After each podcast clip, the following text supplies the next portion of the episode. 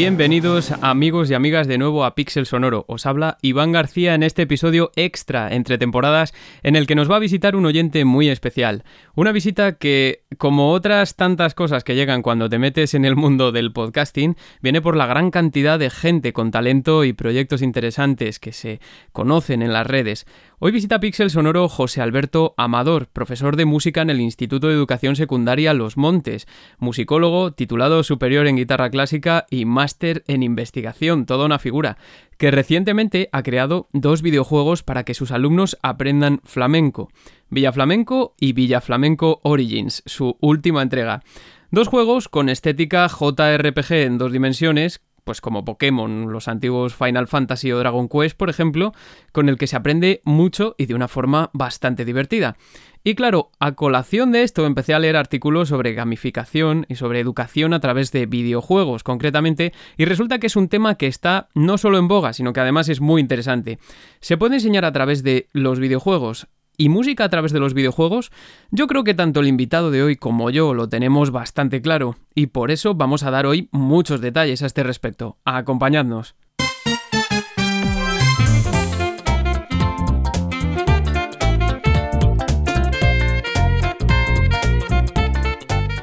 Bueno, empezamos hoy con la música de Super Mario 3D World, clasicazo ya para mí y si no al tiempo.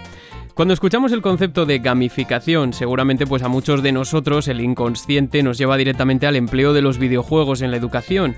Y esto es un sí y un no, porque realmente gamificar supone utilizar un juego y sus mecanismos, estética y uso de pensamiento para influir en la conducta psicológica y social de quien está jugando. Gamificar en relación a los videojuegos entonces pues supone utilizar elementos propios de los videojuegos para influir en los comportamientos de los jugadores, independientemente del disfrute que en estos productos el acto de juzgar en sí mismo, según Jesús Díaz Cruzado y Yolanda Troyano de la Universidad de Sevilla. En este sentido, una de las principales diferencias entre gamificar y emplear juegos educacionales radica, entre otras cosas, en que la gamificación supone la creación de un espacio mucho más atractivo e inmersivo y motivador que cualquier otra actividad. Y para ello, pues los sistemas de puntuaciones de los videojuegos o también el mero hecho de completar una historia, pues son factores determinantes, porque todos estaremos de acuerdo en que son muy motivadores. Pues bien, en el año 2018 Sara Rivas Moreno se hacía eco en una columna en la sección de educación del diario El País del potencial de los videojuegos y el que podrían tener a la hora de desarrollar habilidades relacionadas con los hábitos de trabajo individual y en equipo, y también de que en el Colegio Alameda de Osuna llevaban ya años empleando Minecraft con los alumnos de sexto de primaria para tratar de fomentar el desarrollo en, los alumnos pues de diferentes aspectos relacionados con la capacidad de trabajo en equipo, las habilidades motoras, el desarrollo de la creatividad, e incluso de la propia autoevaluación.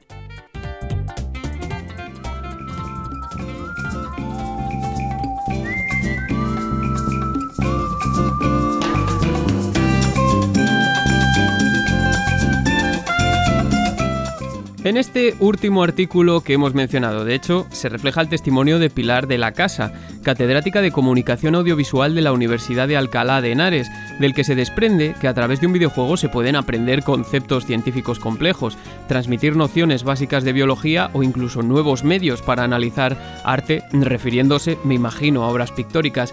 Y es entonces cuando aparece también el concepto de los Serious Games, aquellos videojuegos que no son comerciales o que están destinados al entretenimiento, sino que van dirigidos precisamente al aprendizaje y práctica de habilidades. El juego más allá del entretenimiento titulaba en uno de sus epígrafes Cristian López Raventós de la Universidad Pedagógica Nacional. En esta categoría de los Serious Game supongo pues que podríamos englobar Villa Flamenco, aunque si lo jugáis os daréis cuenta de que es eh, un medio para enseñar flamenco pero no es muy serio, que digamos.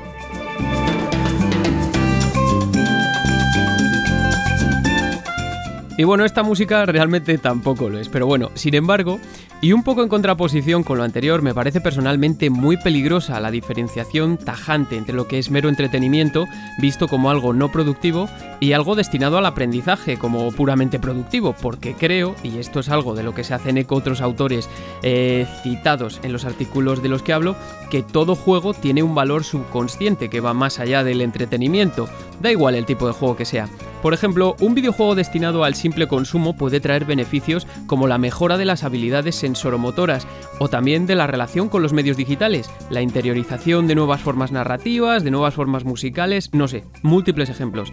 Sin ir más lejos, muchos de nosotros, de los 30 en adelante, seguramente tuvimos que cargar durante nuestra infancia y adolescencia con ese lastre que fue y sigue siendo, lamentablemente, la demonización del videojuego incluso como entretenimiento, ¿verdad? Pero ¿cuántos, por ejemplo, adquirimos mayores competencias en nuestro inglés por jugar muchos videojuegos que venían sin traducir? ¿O fuimos capaces también de comprender tramas más o menos complejas que no tenían los medios que hay ahora para ser expresadas? Y todo ello sin perjuicio de que efectivamente los Serious Games se lanzan con ese objeto educativo en mente.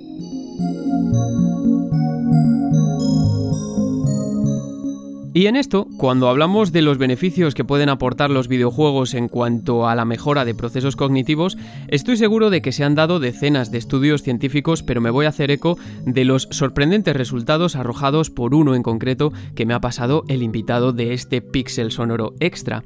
El estudio en cuestión fue publicado el 19 de junio de 2020 en la revista Frontiers in Human Neuroscience y realizado por diferentes investigadores de la Universidad Oberta de Cataluña. O sea, hace muy poco, hace dos días, ¿no? El objetivo principal de este era demostrar que la combinación de estimulación magnética transcraneal y videojuegos produciría efectos sinérgicos en lo que se refiere a mejoras cognitivas en aspectos como la velocidad de procesamiento, reacción, atención, memoria, función ejecutiva e incluso inteligencia general, ojo.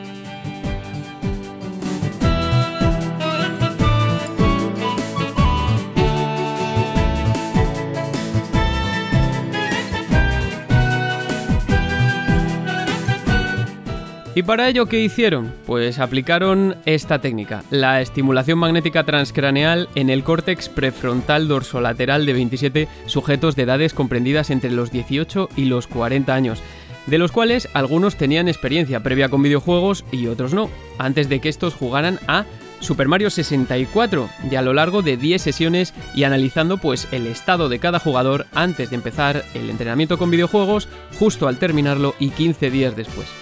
Pues bien, como he dicho, los sorprendentes resultados arrejados pues reflejaban no solo que la estimulación magnética no dio lugar a efectos significativos en los test cognitivos realizados antes y después del entrenamiento en ninguno de los grupos, sino que lo que de verdad suponía una diferencia estadística significativa en cuanto a la mejora de habilidades cognitivas era la experiencia previa en videojuegos y en concreto aquella que se producía en etapas anteriores a la adolescencia.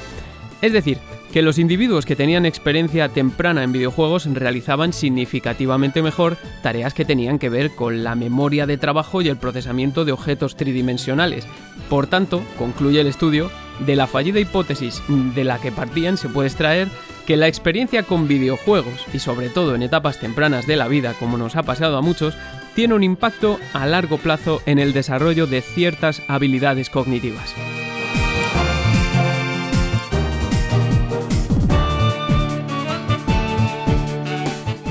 Resumiendo un poco, bueno, que ya te pueden estimular transcranealmente lo que tú quieras mientras estés jugando, que eso no te va a hacer menos manco. Aunque es, vale, es una forma de banalizarlo, ¿vale? Pero es cierto que los resultados llegó un momento en el que también se estabilizaron, todo hay que decirlo, pero ese impacto de la experiencia previa está ahí y tiene pinta de que va camino de ser demostrado, aunque yo creo que es algo que necesita todavía mucho estudio. Y bueno, yo creo que hablar de todo esto mola mucho, y más cuando aún no terminamos de quitarnos del todo esa carga, que he dicho, ¿no? De la demonización del videojuego.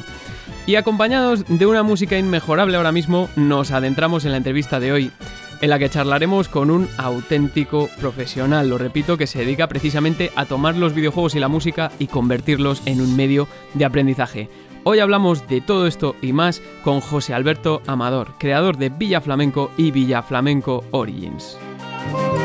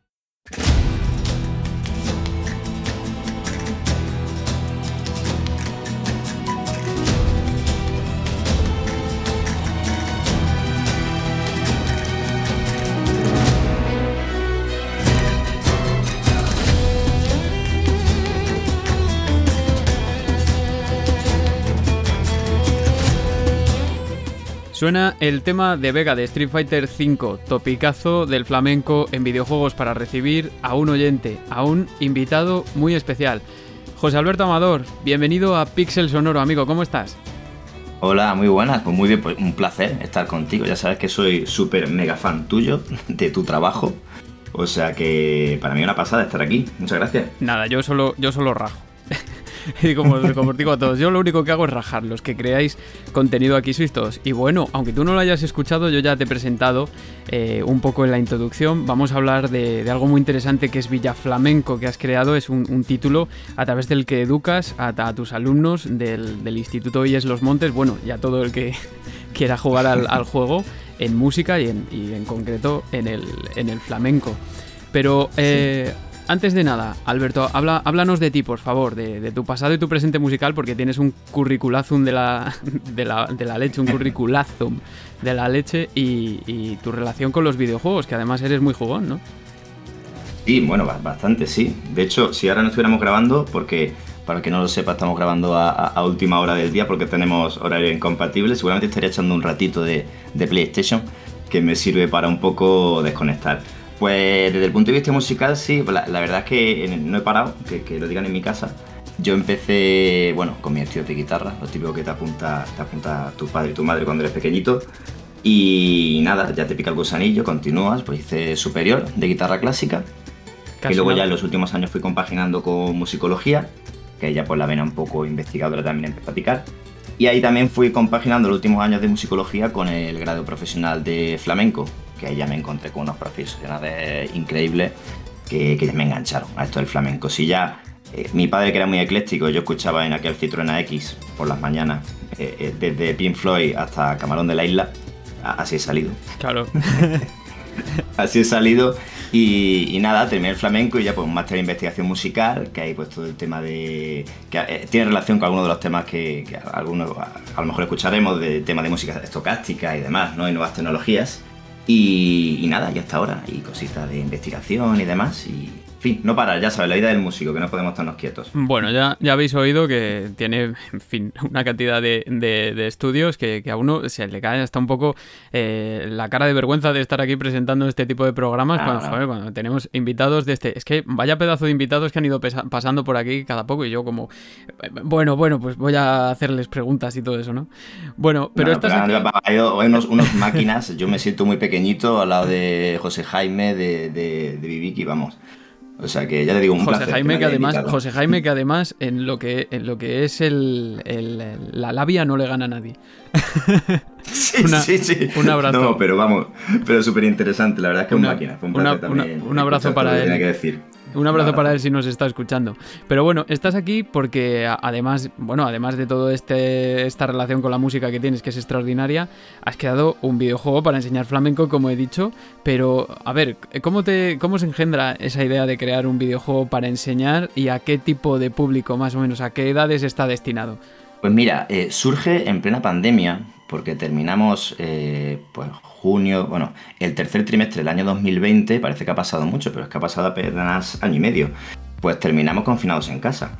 Yo venía de coordinar un proyecto de flamenco en el instituto y claro, en el primer trimestre de ese año pre-pandemia, pues habíamos hecho un concierto didáctico, todo de carácter muy lúdico y ahí me preocupaba que en el primer trimestre del siguiente año siguiésemos confinados en casa. Claro, yo en mayo creo del 2020 descubro una herramienta que se llama RPG Maker, que eh, no precisa de lo que es el lenguaje de programación, pero sí del pensamiento lógico, variables, interruptores y demás. Y digo, esta es la mía. O sea, hay como el, GIF este del señor que de repente eh, se echa las manos a la cabeza y hay una explosión de una nebulosa, pues eso me pasó a mí. Algo así, dije, a ver, es que puedo aunar los videojuegos, que, que, no lo he contado, pero yo desde la Atari cuando jugué con mis primos al juego este de boxeo, que a mí me parecían números 3 eh, pegándose. Y que sonaba fatal, que, la Atari, que la Atari sonaba fatal. Era una. Horrorosa. 2600, una de las peores que no está. Bueno, ya lo hemos hablado algunas veces en el podcast, que no estaba temperada el sonido. O sea, los que hacían el, sonido para Atari, los programadores tenían que tener un cuidado de la hostia por, ver qué, relaciones utilizaban porque sonaba fatal. Bueno, sí que sí que Horroroso. Horror, no, no, no pasa nada. Horroroso. No, no, tú córtame, ¿eh? que a lo mejor. yo a veces cuando me enrollo también Pero, pero casi va desde, desde el Atari, que un horroroso, pero para mí era una maravilla, hasta mi primera Master System con Alex Kidd, que cuando salió remasterizado, que lo descubrí por ti, me pareció también, vamos, una pasada, hasta ahora mi PlayStation. Entonces, claro, en aquel momento, pues descubro que hay una plataforma donde puedo aunar mis dos grandes pasiones, que son el flamenco y los videojuegos. Y nada, ese verano eh, me pongo a desarrollar el juego como un loco, también hacer la música, porque luego mi idea es hacer una serie de actividades paralelas. Y ya como que la narrativa de Villa Flamenco ya me come me come. Ya saco el videojuego pues en septiembre, cosas así. En noviembre se estrena oficialmente con tema con motivo del Día del Flamenco, que es el 16 de noviembre. Y ya, pues todo lo que viene luego. Segunda parte del videojuego, actividades alternativas que surgen y demás. Que ha salido hace nada, de hecho. Villa Flamenco sí, está todavía, hace totalmente, Está, está en fase de testeo. Eh, cuando te escuchaba, escuchaba a José Jaime y hablaba de beta tester y demás, yo esta mañana he estado con mi beta tester, que son mis alumnos, que me van sacando, me han hecho muchas gracias, me estaban sacando todos los fallitos, ¿no? Y me decían, profesor, ¿cuánto nos vas a pagar? Y bueno. no, pero es verdad que hay una actividad de clase y lo mejor es em, beta que, se pueden tener son los mismos alumnos porque sacan errores, eh, eh, eh, un juego para ellos, ¿no? Que quizás se puede jugar desde tercero o cuarto de primaria hasta, bueno, hasta los adultos. Yo sé, la universidad, creo que una compañera de un grupo de investigación de aquí en la universidad en México me contó hace poco que lo estaban jugando y yo digo, madre mía, bueno, yo estuve... un, videojuego de flamenco. Yo estuve jugando un rato a ambos y he de decir que hay cosas que si no, bueno, o sea, son intuitivas, lógicamente, porque tampoco vas a poner a hacer ahí una cosa para... Pero hay algunas que a lo mejor a alguien totalmente lego en música le puede resultar sorprendente incluso que le puede costar un poquito, como memorizar series en notaciones y cosas así. O sea, o sea son cosas muy pequeñitas, pero, pero bueno. Eh, bueno, ya nos has dicho que tiene una estética RPG, o sea, es lo que se va a encontrar la gente, yo lo he dicho en la introducción, es como una especie de, digamos, Pokémon, ¿vale? Pokémon, Final Fantasy, Dragon Quest, Zelda, Zelda también, muy, muy Zelda, pero, pero que nos pone en la, en la, piel de unos personajes pues muy relacionados con el mundo del, flamenco. Háblanos, por favor, de la historia, de la sinopsis, eh, más o menos. Y, bueno, ya te preguntaré la siguiente pregunta sobre algunos elementos que escondes por ahí. Pero cuéntanos de qué va Villa Flamenco. Bueno, Villa Flamenco va de un muchacho, adolescente, que se llama Antoñico, le puse el nombre de un tío mío del pueblo, pero estéticamente soy yo. o sea, estéticamente soy yo, Antoñico. Y nada, un muchacho que a pesar de su edad, pues le gusta mucho el flamenco, ¿no? Y eso un poco choca. Y un día, pues descubre en un libro, allí en una biblioteca, que hay un portal interdimensional eh, que le lleva a un mundo que sea Villa Flamenco, donde todo el mundo viva a compás, lo que es a, compás flamenco, ¿no? Y bueno, ahí acecha un gran mal, porque hay un malo que sea Bad Funny, que ha robado el reloj flamenco. El reloj flamenco, para quien, quien no lo sepa, eh, es como una referencia que tenemos los que tocamos, los que cantamos, los que somos aficionados del flamenco, para aquellos compases de amalgama. Luego, si no, si hablamos de música, hablamos de que el, compás de amalgama, aquellos compases compuestos. es como una referencia que tenemos. Y que dicho sea de paso, para todos los oyentes, da igual que te lo pongas yo al menos, porque nunca no saco nada cuando empezaba. o sea, yo muy poco, de flamenco muy poco, pero cuando empezaba, esto es bulerías, y yo ya, y me sacaban el reloj y yo como ya, pero no. ¿Qué hora, es? eso es, eso es. Bueno, sí que sí, que, te he cortado. Nada, y, entonces nada, pues eh, descubre que han llevado el flamenco y claro, pues están todos tristísimos porque han perdido el compás. Entonces, bueno, esto eh, se basa, digamos, la narrativa en el famoso viaje del héroe, ¿no? Que esto, esta serie de pasos que pasa toda trama de ciencia ficción, ¿no? Pues hay una serie de amigos y de compañeros que nos van a enseñar los diferentes eh, palos flamencos y su compás, pues desde palos flamencos que no tienen eh, compás ninguno, palos a tres tiempos, a cuatro, a estos doce tiempos en compás de amalgama. Y entonces en cada casa que nos lo enseña, pues son personajes relevantes del flamenco. La de Cádiz, la Niña de los Peines, Antonio Mairena, y cada uno con una serie de pruebas que, como digamos, no entrenarán, ¿no? En vez de ser un entrenador Pokémon, pues un entrenador flamenco, para al final vencer en un combate flamenco al malo malísimo Bafani y, poder conseguir recuperar el reloj flamenco. O sea que. luego ya, eh, cositas. En resumidas cuentas, y lo que los oyentes buscan es jugar un Zelda mm, en el que Link tiene que ir aprendiendo flamenco, pues eh, es una muy buena oportunidad. Lo que pasa es que en este caso, en vez de Link, se llama Antoñico y pues en vez de Ganon tenemos a, Bad Funny que a mí me parece bastante mejor nombre que, que Ganon, de hecho. El otro día me lo decía, me lo decía mi madre, dice, hay que ver el nombre de mi hermano, lo que va a por ahí empezó como empezó como una broma y pero vamos, estoy encantado, me parece perfecto. Claro, y que además, bueno, pues como has dicho tú, hay un montón de, referencias escondidas en el juego, en los dos, tanto en Villa Flamenco como en, Villa Flamenco Origins, que en Villa Flamenco Origins vuelve Bad Funny otra vez y es como la trama es un poco más loca todavía porque es como que mm, borra de un plumazo un montón de géneros musicales que no son eh, ni el trap ni el reggaetón y, si no me equivoco el K-pop. luego te preguntaré por eso. Claro, el problema que tiene Bad Funny es que no entiende cómo un adolescente le gusta el flamenco. Y no, no solo aficionado a trap, a reggaetón y demás. Entonces la segunda parte es lo que dicen, ¿no? Como ve que el, alumnado, y además hago referencia a algún trabajo, siempre me gusta hacer referencia a algún trabajo que ha hecho mi alumnado, ¿no? Tanto el primer juego como el segundo.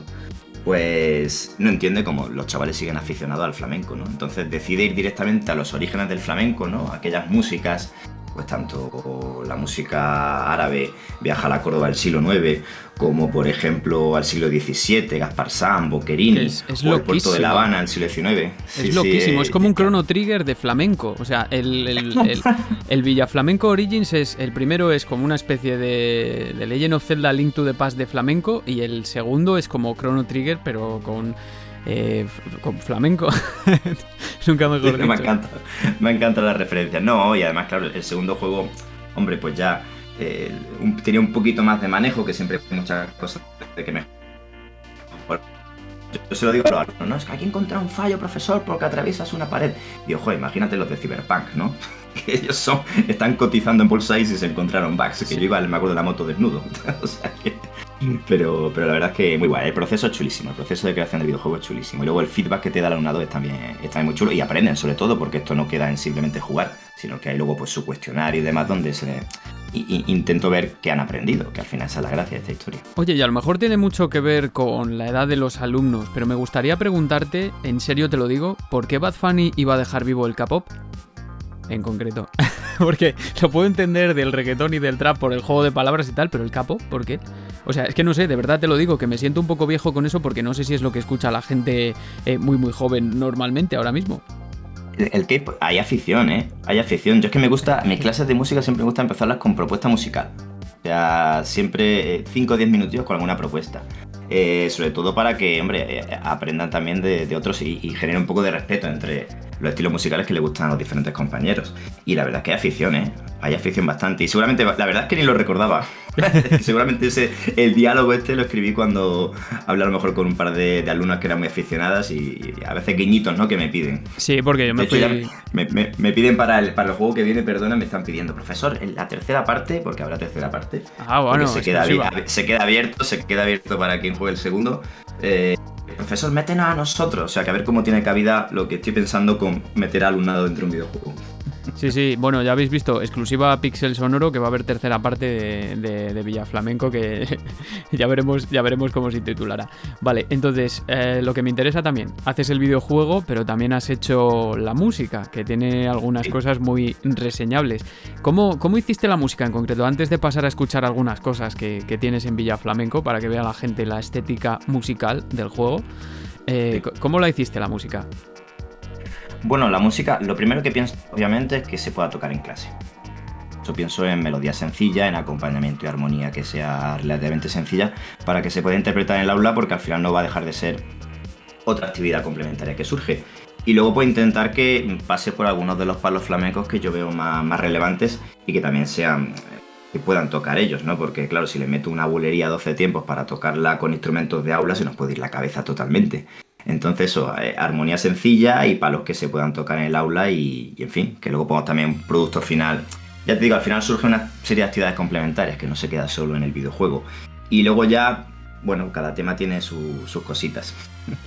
Sí, no, no, yo te estaba preguntando más o menos por el, programa que utilizaste para hacerlo, porque... Ah, vale, el proceso, lo que hemos hablado, sí, sí, vale, vale, ya sé dónde vas, que lo hemos hablado alguna vez. Sí, yo, vamos, cuando compongo lo hago por editor, yo eh, creo que lo comentaba contigo, me pasa lo que a ti, ¿no? Necesito ver la, música escrita. Y Entonces lo voy escribiendo, lo voy escribiendo con Sibelius, que es una editora de partituras, y luego ya si eso, pues lo paso, lo paso a Logic y ya empiezo a jugar con... De cuántas cosas nos ha salvado el Sibelius, ¿eh? Yo hasta, Totalmente. reconozco que ahora mismo ya me estoy metiendo un poquito más, en concreto con FL Studio, con un DAO, eh, con una estación de, de trabajo digital, porque porque en fin, yo creo que estoy intentando hacer una nueva intro para el programa, pero bueno, eh, ya se verá, porque es que es lo que está diciendo José Alberto ahora, que es que de verdad que si te has educado toda la vida con una partitura, luego coger una estación digital eh, da mucho respeto y secuenciadores y cosas de esas. Es como muy raro, ¿eh? de verdad. O sea, o sea que lo digo. Lo que pasa es que ahora como que, está muy en boga, ¿no? Que hay, hay, que saberlo también, hay que saber utilizar ese tipo de programa. Y, y aparte, ¿sabes lo que pasa? Que, eh, claro, eh, cuando yo lo escuchaba en Sibelius, como tiene una, una estética al escucharlo también un poco MIDI, me venía estupendo para las chicas del videojuego. sí, sí, no, me viene estupendo. Es que, es que luego ya para la segunda parte se metió un poco más con Logic, ¿no? Para hilar más fino en algún, algún instrumento específico, pero es que me venía estupendo. Y digo, es que esto es lo que quiero, pero claro, si voy a hacer un juego estética Zelda Pokémon, ¿no? Yo que era un viciado también la Game Boy Color de, eh, del Zelda, que para mí aquel fue un juegazo que intenté jugar hace, hace poco y ya uno no está acostumbrado a una pantalla que no se ilumine. No sí, aparte. Y que, y que, los gráficos en tu cabeza son siempre mejores de los que realmente te encuentras cuando vuelves a un juego de estos. te lo imaginas como a, 4K y 60 fotogramas por segundo y cuando vuelves es muy duro. Sí, sí, no, encontraba, no, yo lo que pasaba es que no encontraba luz en el salón, ¿no? Y estaba todo el rato girando la Game Boy. pero, pero sí, pero la verdad es que la música en civil me venía estupenda, ¿no? Sobre todo en la primera parte del videojuego para la estética que iba a tener. Claro, y mira, por ejemplo, me gustaría que, pusiéramos aquí para que lo escuchasen todos los, los, oyentes y que vean más o menos cuál es la estética, que, que además yo creo que a los de nuestra más o menos generación, un rango de 10 años o así, no les va a chocar nada. Pero antes de, poner nada, me gustaría preguntarte también si a los alumnos, que ya son gente joven, cuando les pones ese tipo de música que es MIDI, porque al final tenemos, yo por ejemplo, yo creo que todos la tenemos perfectamente interiorizada, porque en los 90 y principios de los 2000, la mayoría de juegos pues tenían más o menos esa sonoridad. Pero ¿y los alumnos qué te dicen? Eh, no les choca, la verdad. Porque ellos eh, están acostumbrados a jugar tanto en videoconsolas como también en estos minijuegos que a veces se encuentran en ciertas plataformas que también buscan esta estética. Sí. O sea que no, no les sorprende, están acostumbrados a, en fin, a diferentes contextos sonoros. Claro, yo es que. Tienen, tienen, tienen, culturilla. Yo es que siempre he tenido la teoría como de que eh, si yo, por ejemplo, ahora me meto en una clase y les empiezo a enseñar música utilizando, yo qué sé, Zelda Ocarina of Time, ¿vale? Por ejemplo, que como que me lo iban a tirar a la cabeza, en plan, pero ¿y esta mierda? ¿Qué es esto? ¿Sabes? ¿No? Porque son como unos polígonos, unos polígonos que andan ahí, ¿sabes? Y la música, pues, a ver, cuando pones versiones orquestales, muy guay, pero hombre, tú te vuelves ahora mismo a la música de, bueno, de Zelda Ocarina of Time o de otros muchos, ¿no? Y dices, sí, sí. eso es un poco sí, Sí, sí, sí, no. ¿Sabes lo que pasa? Que yo creo que están acostumbrados también a mis fricadas porque es el tercer año que estoy ahí y como me gusta utilizar la música del videojuego también para, se utiliza mucho la música de cine, ¿verdad? Pero que me gusta utilizar la música de videojuego, primero porque es lo que más me gusta a mí y segundo porque ahora mismo es que es el, eh, el top del entretenimiento, ¿no? Eh, ya lo has comentado tú alguna vez, que genera más que cine y que música juntos, ¿no? Sí, sí. Entonces creo que están, creo que están acostumbrados, ¿no? A que le ponga la banda sonora de, de Witcher para hablar de la zanfoña o... oye, oye, de verdad, José Alberto, ojalá yo hubiese tenido esos profesores de música, en vez de estar ahí con la flauta, pipi, pipi, tocando Titanic, como hemos estado haciendo muchos, o lo que, vamos, o lo que se terciase.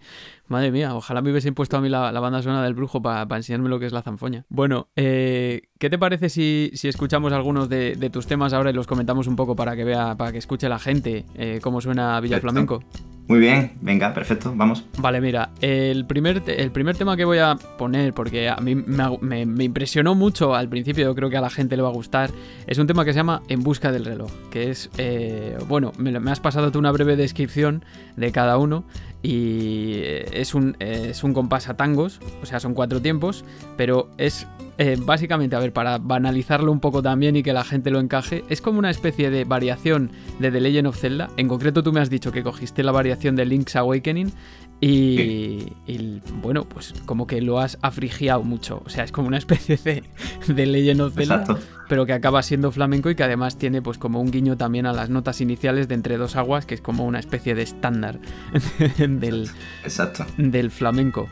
Y bueno, espera, espera, lo voy a poner y ahora lo comentas tú un poco si quieres. Venga.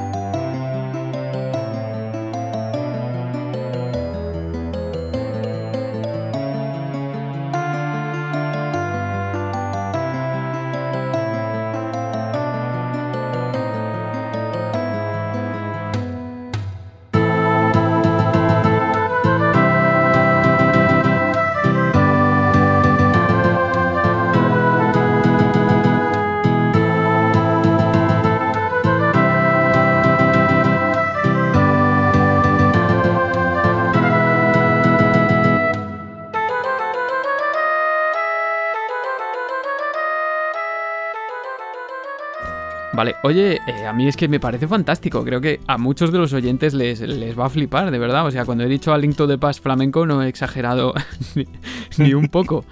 Y yo creo que lo que quisiste hacer es, precisamente ese guiño, ¿no? Me ha encantado ese título, A Link to the Past. O sea, para, para, la tercera parte me lo apunto, no me cobres derechos. No, no, sí, te bueno, cobrará Nintendo, si acaso.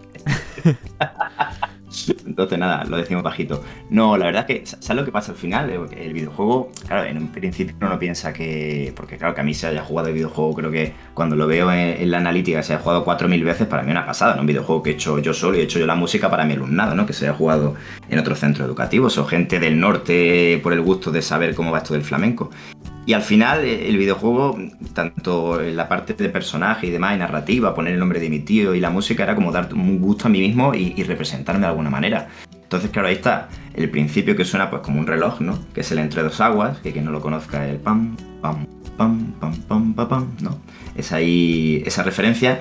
Y después el Legend of Zelda, lo que he dicho antes, es que fue el primer juego que yo me vicié en la Game Boy que estuve horas y horas. Entonces, pues lo que tú has dicho, cojo esas primeras notitas y en vez de, digamos, subir, pues lo, a flamenco, ¿no? Utilizo esa, esa cadencia flamenca eh, pues para darle ese aire, ¿no? Y luego de fondo pues ese compás de, tangos que suena al final, ese pa, pa, pam, pam, que luego en clase pues ya lo tocaremos con palmas y demás. Y es como hay un mejunje que al final, bueno, parece que funciona, pero, pero bueno, me parecía muy gracioso y la verdad es que estaba chulo. Yo solo te quiero decir que espero que, que Neko de Arqueología Nintendo lo esté escuchando, porque yo sé que ese juego, el Link's Awakening, es su favorito. Y además escucharlo como a flamencao le va a molar un montón. Pero mira, vamos a pasar a otro que yo te lo comenté además cuando estuve jugando al juego, a Villa Flamenco Origins, y lo escuché que, se llama Modern Farruka, que está hecho eh, con un compás de Farruka, que también es a cuatro tiempos, ¿no? Pero bueno, dices, es el tema como, como del villano, ¿no? Como de Bad Funny. Y a mí eh, me pareció que armónicamente es igual que Korobeinik y de Tetris. Pero, o sea, clavado, yo según te lo escuché digo, hostia, tío, mola un montón, porque además tiene como, como, tiene como el, el ritmo del reggaetón típico, ¿no? Sí, sí, sí es un sacrilegio en toda regla, ahora hablamos de eso. vale, ahora eh, lo ponemos, lo ponemos y ahora nos comentas por qué es un sacrilegio. Venga, estupendo.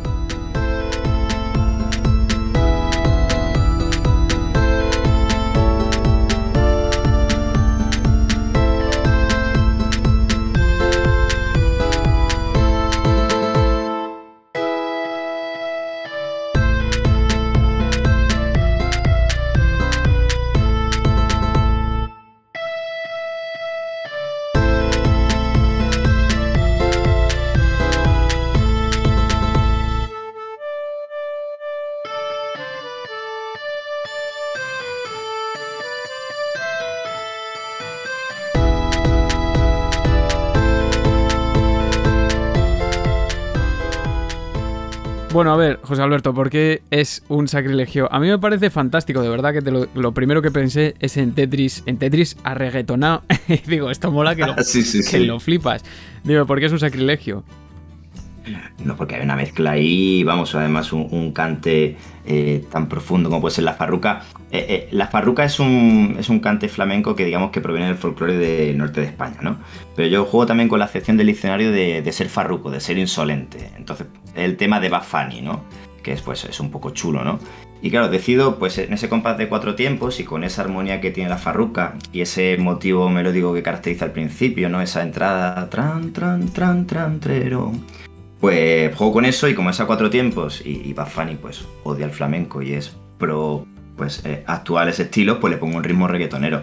Entonces esa mezcolanza, eh, en fin, yo pensé, como esto lo escucho un flamenco puro, no puedo ir, no puedo volver a ningún congreso ni, ponencia. Pero me parecía muy chulo porque también una forma de acercarle eh, digamos, este tipo de palos ¿no? A, lo que es el alumnado. Además este año lo tocó, este, esta pieza la tocó el alumnado de primero de la ESO y nos lo pasamos genial que llevaba guitarra eléctrica, otro tocaba la batería, eh, instrumentos más tradicionales, o sea que... Y creo que además reflejaba un poco lo, que era el personaje, ¿no? Lo que, a donde queríamos llegar. Y además que Bad Funny es como un personaje que mola un montón porque es como una, eh, una especie, para que hagáis una imagen mental, es como una especie de Darth Vader reggaetonero cósmico que...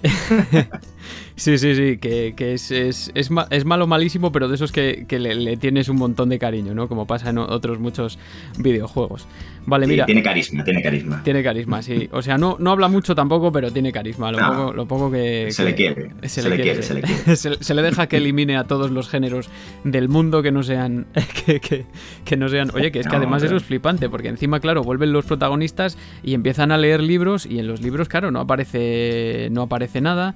Eh, otro de los personajes que es Silverio, que hace alusión a un personaje histórico del flamenco, creo, si no corrígeme. El del café, sí, Silverio, Silverio Franconet Silverio Franconetti, que digamos que es uno de los primeros cantadores flamencos finales del siglo XIX, que digamos que, en fin, puso, empezó a poner el flamenco donde, donde debía estar, ¿no? Claro, y Bad Funny elimina todo eso y al Silverio del juego, que su abuelo Silverio Franconetti, de repente su abuelo no sé a qué se dedicaba, pero no era cantador, era como no sé, otro, eh, no me acuerdo ahora mismo, otro oficio que no tenía nada que ver con eso. Sí, Antonio, bueno, y, y Antónico de repente va con gafas pastilleras ah, sí, empieza... Es verdad que habla como raro, sí, es verdad. Empieza a hablar una jerga rara a la, la protagonista, que la segunda parte es Lola, en fin, sí, sí, sí, sí. Es una, es una pasada, de verdad que merece la pena jugarlo, aunque sea un rato por descubrir esta propuesta, ¿no? Y el último tema que a mí me gustaría poner aquí, que me parece que nos lo vas a tener que explicar, si te parece bien, primero lo pongo, ¿vale? Lo presento, se llama Tangos del Azar, y luego tú nos desarrollas un poco que ya lo has, mm, ya lo has introducido antes, eh, cuál es el sentido de, de, esta, de esta canción, ¿vale?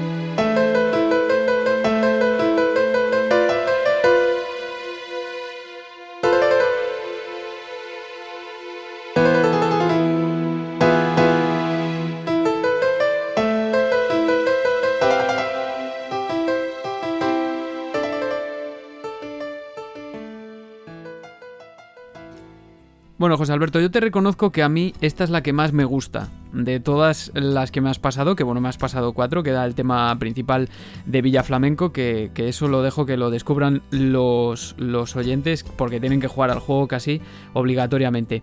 Pero, por favor, explícame Tangos del Azar, porque es sorprendente el origen de esta pieza y lo que tú has querido transmitir a los alumnos y enseñar a los alumnos.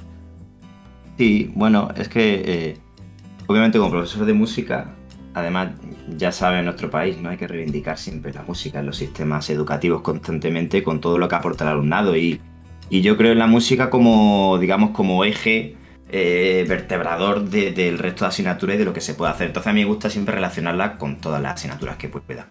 Y en este caso con los tangos del azar lo relaciono con matemáticas. Hay un, tipo de, música, música estocástica, eh, bueno, ahí tenemos a Yanis Xenakis como referente del siglo pasado, que utilizaban teorías de probabilidad para su composición, ¿no? Era una forma, digamos, atípica de componer, a base de algoritmos y, demás. Y uno de los primeros que utilizaron este tipo de, forma de componer eh, fue Mozart, ¿no? El llamado juego de Mozart. Era un jueguecito que se utilizaba en el siglo XVIII eh, en el cual tú no tenías que saber componer música. Digamos que imaginémonos que tenemos eh, ocho compases, ¿no? Ocho cachitos. Y entonces en cada compás pues hay seis posibilidades diferentes. Seis posibilidades diferentes que ya el compositor ha dejado establecido, ¿no? Es, digamos que una aleatoriedad controlada. Entonces, bueno, tú lanzas el dado y entonces es un compás. Segundo compás, lanzas el dado del 1 al 6 igualmente. Entonces, bueno, pues yo compuse estos tangos del azar, que no sé si eran 180 compases, y yo dejé pues, en una cuadrícula, al igual que pues, se hacía en siglo XVIII, pues las diferentes, eh, digamos, las diferentes tiradas, ¿no? Y bueno, pues eso lo hice en clase y calculamos la probabilidad. De hecho, la probabilidad de que surgiese, pues lo que había escuchado, la primera frase, la parte A, digamos, ¿no? Eh, era de creo que una entre 1.700.000, ¿no? Entonces, claro, nos dimos cuenta de que ese momento era irrepetible. O sea, eso que hemos escuchado es irrepetible y único en el mundo y no va a poder volver a componerse de otra manera. Y me pareció una forma muy curiosa, ¿no? Relacionarlo con, con, las matemáticas y aparte que apareciese luego en la primera parte del videojuego, la introducción, eh, en fin, para que mi alumnado lo escuchase lo primero cuando, cuando empezasen a jugar. Oye, me parece esto de verdad, lo he dicho, y me parece alucinante. O sea, alucinante no, lo siguiente. Y además que tiene mucho sentido y me parece algo muy bonito de, enseñar a los alumnos. O sea, ya te digo, y ellos em, es, realmente efectivo. Luego dan muestras de que están aprendiendo mucho con esto. O sea, yo creo que ya lo has comentado, pero, pero o sea, no, me gustaría que, me dijeses que, por ejemplo, llegan a casa y dicen, va, paso de jugar a Villa Flamenco, ¿sabes? o, mira, yo no he aprendido nada con esta mierda. O sea, no paso de reproducir aquí las... Porque, porque claro, enseñas flamenco, pero también enseñas, pues ya he dicho, notación, ¿no? Viene un poco de tablatura, algo así, ¿no? Si quieres volver, por ejemplo, al siglo IX, te tienes que memorizar como unas secuencias musicales, ¿no? Que, que mola mucho, pero luego ellos, ¿qué tal responden? ¿Ha habido alguno que te haya dicho, mira, tío, paso de jugar a esto? ¿Sabes? Obviamente de todo. ¿Te imaginas que te dijesen, en verdad, esto no vale para nada, he jugado yo solo? en, verdad, en verdad es mentira. En la analítica aparece dos, que son dos veces a jugar la tuya y la mía. No, eh, en general funciona bastante bien. Es verdad que, obviamente, no todo el mundo habitualmente juega videojuegos. O sea, hay gente que, le cuesta.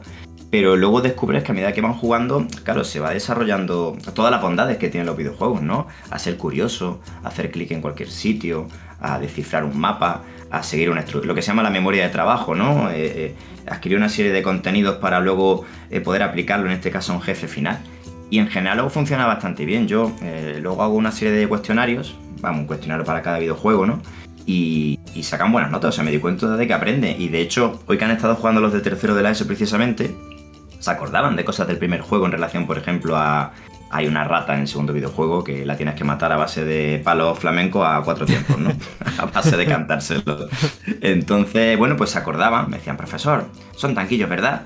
Y yo, pues tú sabrás son tanquillos, son tanquillos. ya estamos para adelante, o sea que, que ves que van aprendiendo y sobre todo que... Y lo que tú dices, otros aspectos de la música también, ¿no? Como, como bien has dicho, en la segunda parte, pues para poder entrar en las diferentes máquinas del tiempo, pues tienes que descifrar lo que es el sistema de tablatura, o sea que aprendemos otros aspectos que no, no son solo flamenco, o que la tablatura en flamenco se utiliza muchísimo, ¿no? Los guitarristas flamencos utilizan en general más la tablatura que la notación musical. Eh, o sea que en general sí. Es que hay muchas notas ahí, José Alberto. es que hay muchas notas ahí a veces. Yo hay veces que les pongo. Sí, que hay muchas notas. Porque, a ver, corrígeme, corríjame si me equivoco, pero más o menos a partir de los años 70, como que el flamenco se empieza a mezclar con el jazz y con este tipo de corrientes, y claro, empieza. Bueno, de hecho es que Paco de Lucía, entre dos aguas que lo has dicho antes, es como. Es, es, es una especie de, mezcla de flamenco y jazz. Ya hay acordes muy, muy densos y hay ese tipo de armonía, ¿no?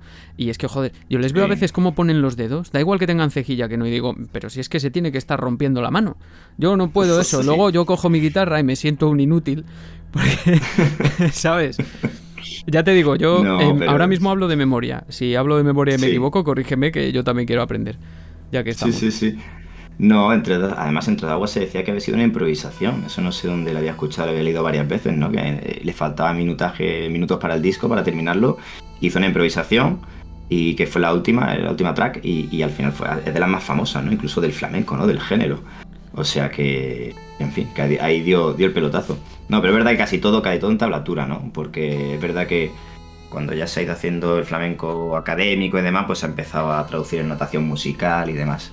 Entonces, por eso quería que trabajase la tablatura, porque es la principal notación que se utiliza, se utiliza en flamenco. Y ahí van, ahí van poco a poco. Además, lo, obligo, los obligo al alumnado a que tengan que apuntarlo en un papelito, por eso eh, no dura mucho en pantalla, porque si no... A mí me costó ah. memorizarlo, ¿eh? O sea, ya te digo, yo tuve que volver atrás porque digo, ojalá haya puesto la opción de volver atrás porque me sentía muy inútil. Digo, voy a... digo, ojalá, ojalá que, esté, que exista esta opción y bueno, ya te digo, yo tuve que volver atrás. Em, hay una cosa que me interesa mucho saber y la comunidad docente en general, porque no sé, yo no sé en qué ambientes te mueves tú porque no soy profesor evidentemente y tal, pero ¿cómo, ¿cómo lo recibe? Porque me imagino que haya muchas perspectivas. Todavía habrá, en la introducción, que tú todavía no has escuchado, se habla de, de la demonización que hemos sufrido hacia los videojuegos, que se oye bastante toda la vida. Por ejemplo, yo creo que Villa Flamenco, cuando yo era pequeño, hubiese sido impensable, porque los videojuegos directamente no eran pensados como un, como un medio que pudiese transmitir nada más que un entretenimiento y un entretenimiento muy sucio, además, yo creo. ¿no? Al menos a nivel de las aulas, no hablo de simuladores ni nada de nada. La comunidad docente, ¿cómo, cómo recibe Villa Flamenco? Pues la verdad es que es lo que tú dices, ¿no? Antes está un poco demonizado y ya cada vez se empieza un poco a entender que el videojuego, como cualquier otro recurso con mesura, eh, bien utilizado, pues es perfecto para el aula. Y aparte, ahora cada vez hay una comunidad más grande de profesores que utilizan todo este tipo de herramientas. Hasta ahora, eh, sí es verdad que había videojuegos sobre todo de carácter histórico, porque hay mucho eh, tipo Age of Empires, ¿no? hay profesores de geografía historia, por ejemplo, que lo utilizan en su aula, ¿no? Para enseñar ciertos aspectos de la historia, ¿no? Eh, luego hay videojuegos como, por ejemplo, compañías como Ubisoft, ¿no? Que sacaron la versión Discovery Tour del Assassin's Creed, solamente para pasearte por la antigua, por el antiguo Egipto y demás, ¿no? Pero es verdad que ahora cada vez hay más herramientas para que, en este caso, el docente haga su propio videojuego. Pero claro, videojuego flamenco que yo conociese hay uno de hace 12 años, que además está en Flash, ni se puede jugar. Y ahora tenemos eh, Roblox, eh, tenemos eh, RPG Maker, tenemos la versión Education de Minecraft. Cada vez hay muchas más plataformas y una comunidad docente cada vez más grande y cada vez se empieza a ver mm, menos raro. Y cada vez hay más docentes que, ven este tipo de recursos y, y les da envidia, sana envidia, ¿no? Y te preguntan, y, oye, ¿cuándo vas a hacer un webinar? Y yo, pues cuando mi niña de 14 meses cumpla dos años. Qué bueno. pero, pero la verdad es que muy, la verdad es que muy bien, muy bien. Y, ya te digo, y luego en ponencias y demás, en sitios que no me hubiese pensado yo que me hubiesen llamado con un videojuego flamenco. Más flamenco, videojuego y flamenco. Fíjate qué cosas, ¿no?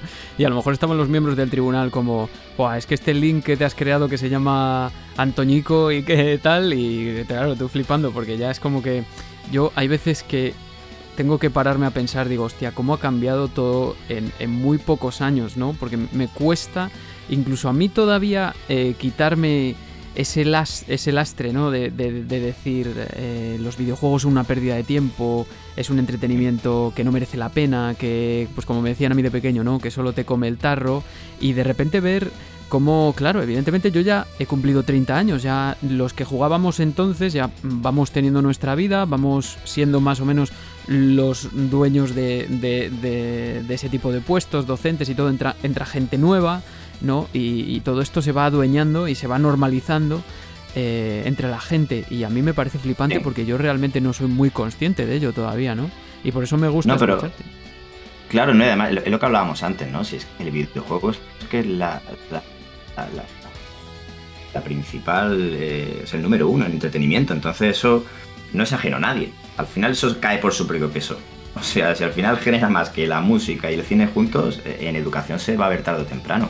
Y, ya te digo, yo hace poco eh, hice una comunicación en un congreso que fue aquí en Granada precisamente, Congreso Internacional de Educación y Flamenco. Que te iba a preguntar. la comunicación por echarla. Claro, que te iba, que te iba a preguntar por él ahora mismo, pero antes también me gustaría saber si los otros docentes eh, también lo juegan, te dan feedback y todas esas cosas, porque vale que te pregunten a ver cuándo vas a hacer un webinar y todo eso, pero lo juegan, te dan, te dan feedback. Oye, tío, está, te quedas atascado contra la pared y tal, como haces, como hacen los alumnos.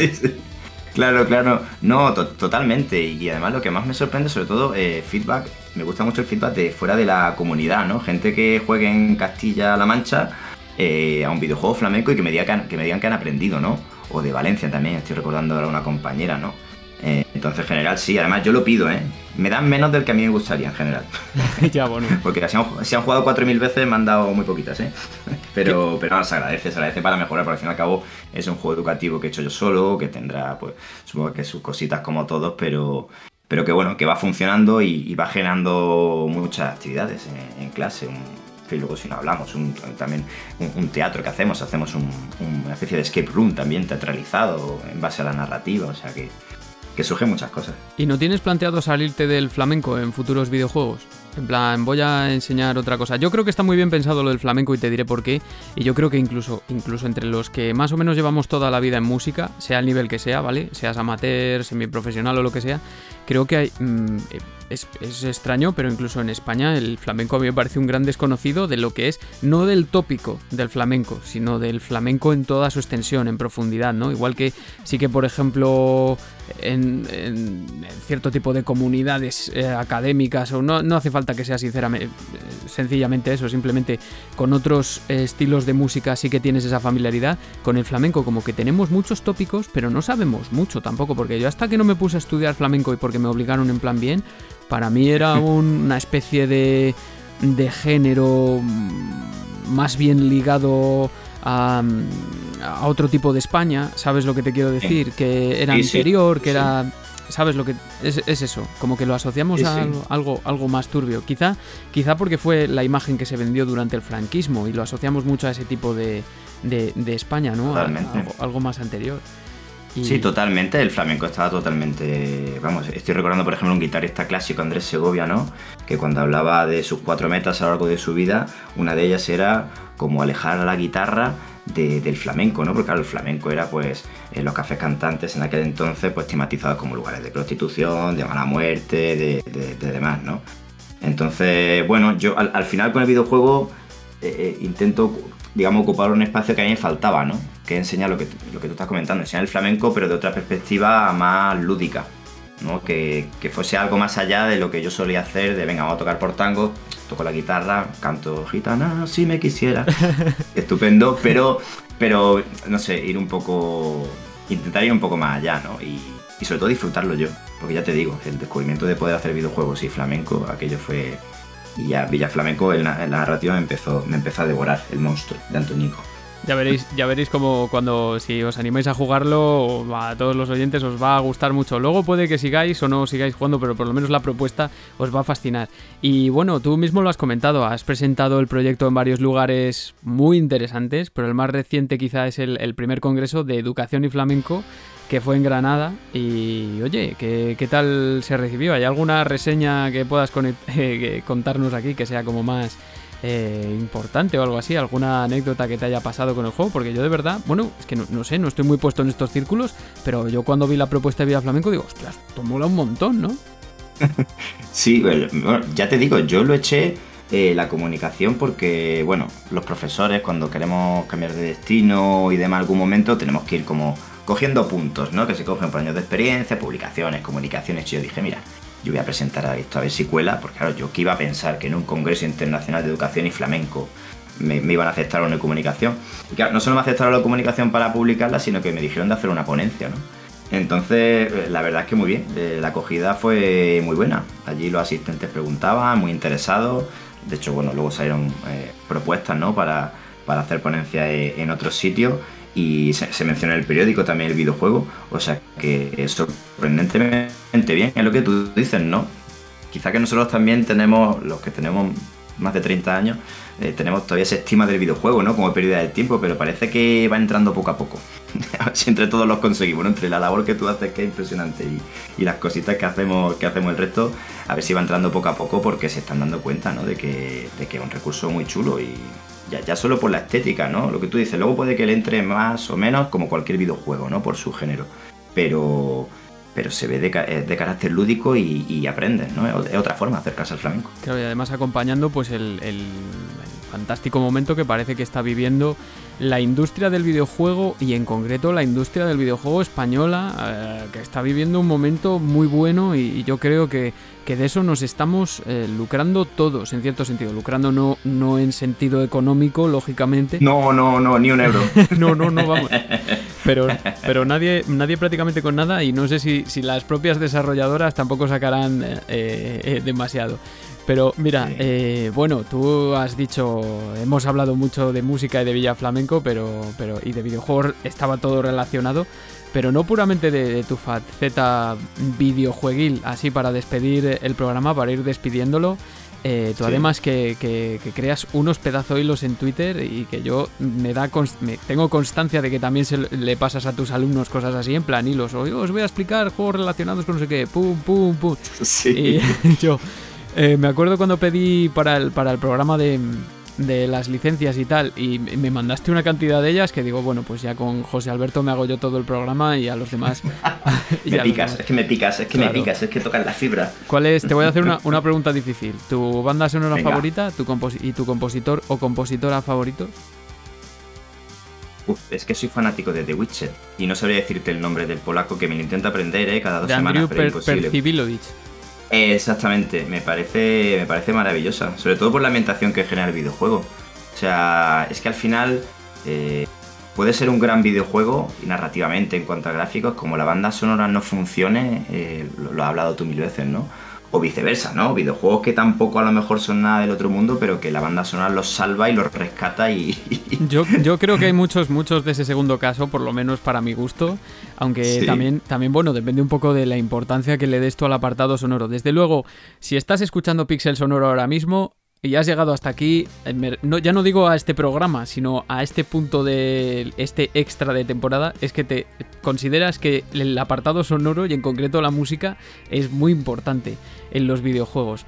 Eh, entonces, dices que tu banda sonora preferida es y tu compositor preferido es Percibilo, hecho es otro. Sí, sí, sí, sí. Vamos, de música de videojuegos, si tuviese que pensar ahora mismo, que ya te digo, es que le eché tantas horas a ese videojuego que Buah, lo tengo... muchísimas.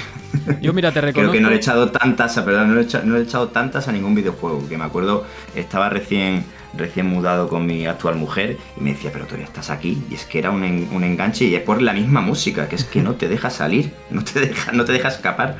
Yo te reconozco, José Alberto, que yo me gusta mucho jugar, pero me gusta mucho hacer sesiones cortas. No exprimo los juegos exhaustivamente porque no tengo tiempo y tampoco tengo ese aguante, pero sí que te diré que The Witcher 3 es uno de los pocos juegos que me ha hecho perder la noción del tiempo, de eso que dices, no sabes muy bien qué hora es y entra de repente alguien, pues como has dicho tú, en, mi caso mi hermana y me dice, pero que son las 6 de la mañana, imbécil.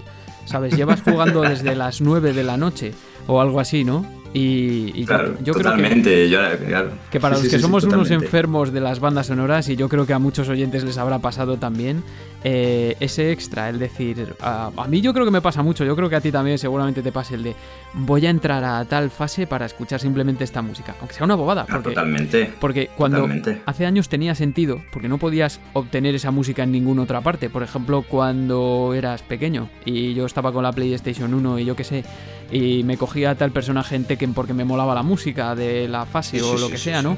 Pero ahora, mm, aunque lo puedas escuchar, yo que sé, das un clic y en Spotify lo tienes, o mismamente en el Brujo, si tú tienes la edición Day One, que yo lo compré de salida, te viene con la banda sonora en disco y descargable también.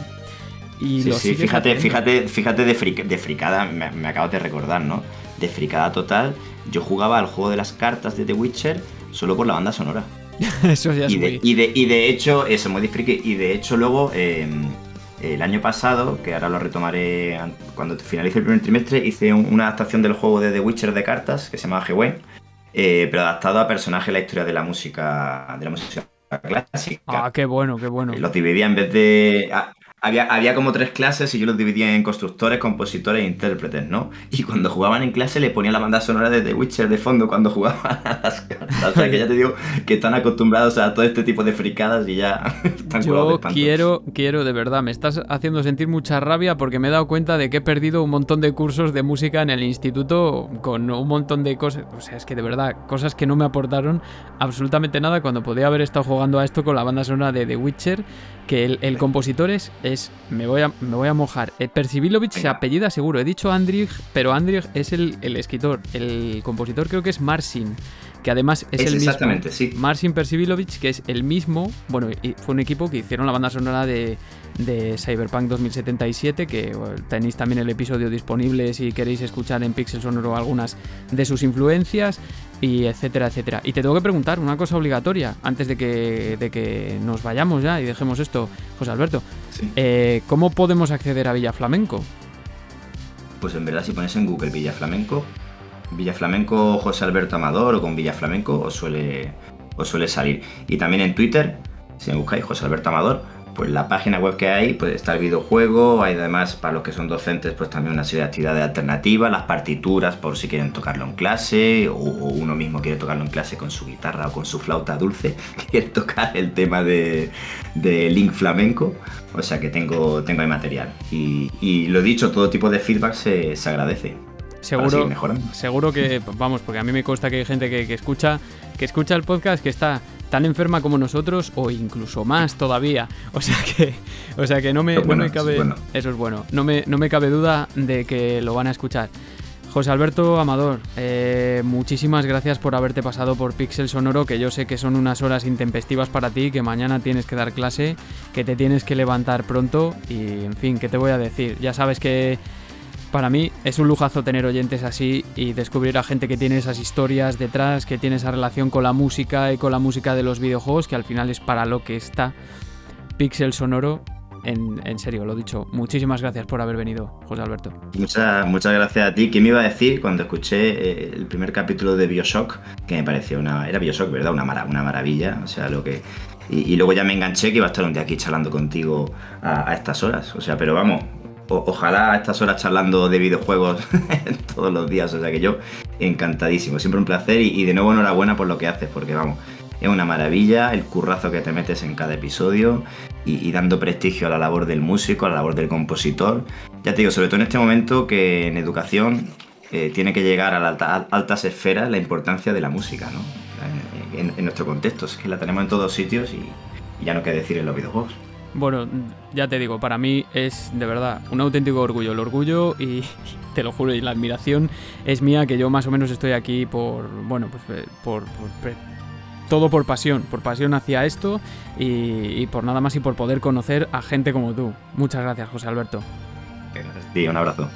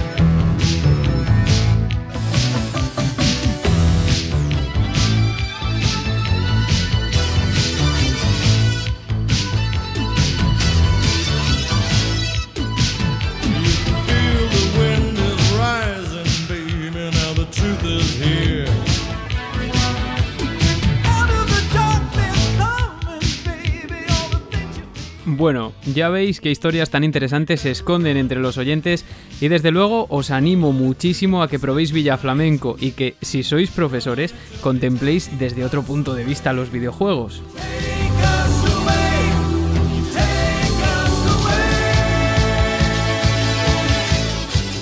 El Link flamenco, Link Toñito.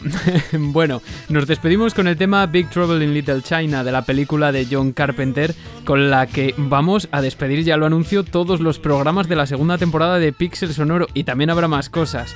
Correremos hasta que nos atrapen.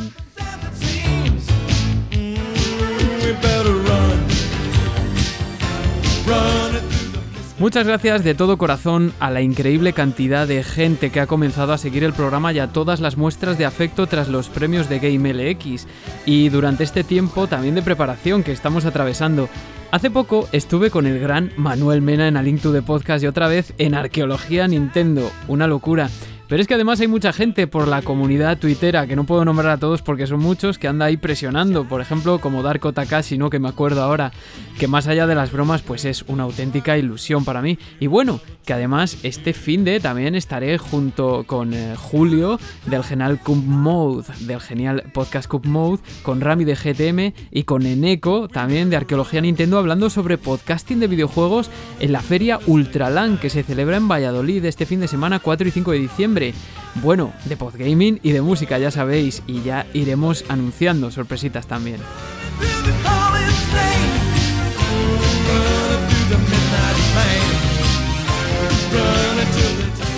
Despedimos este programa tan flamenco en medio de la mística anoche, recordándoos que estamos en Evox. Si queréis suscribiros o dejar un comentario, y también en Spotify y en Apple Podcast, entre otras plataformas, y también en Twitter y Facebook. Y ahora, da igual que el malvado Bad os robe vuestros géneros preferidos, siempre podéis volver al pasado para recuperarlos y siempre con música.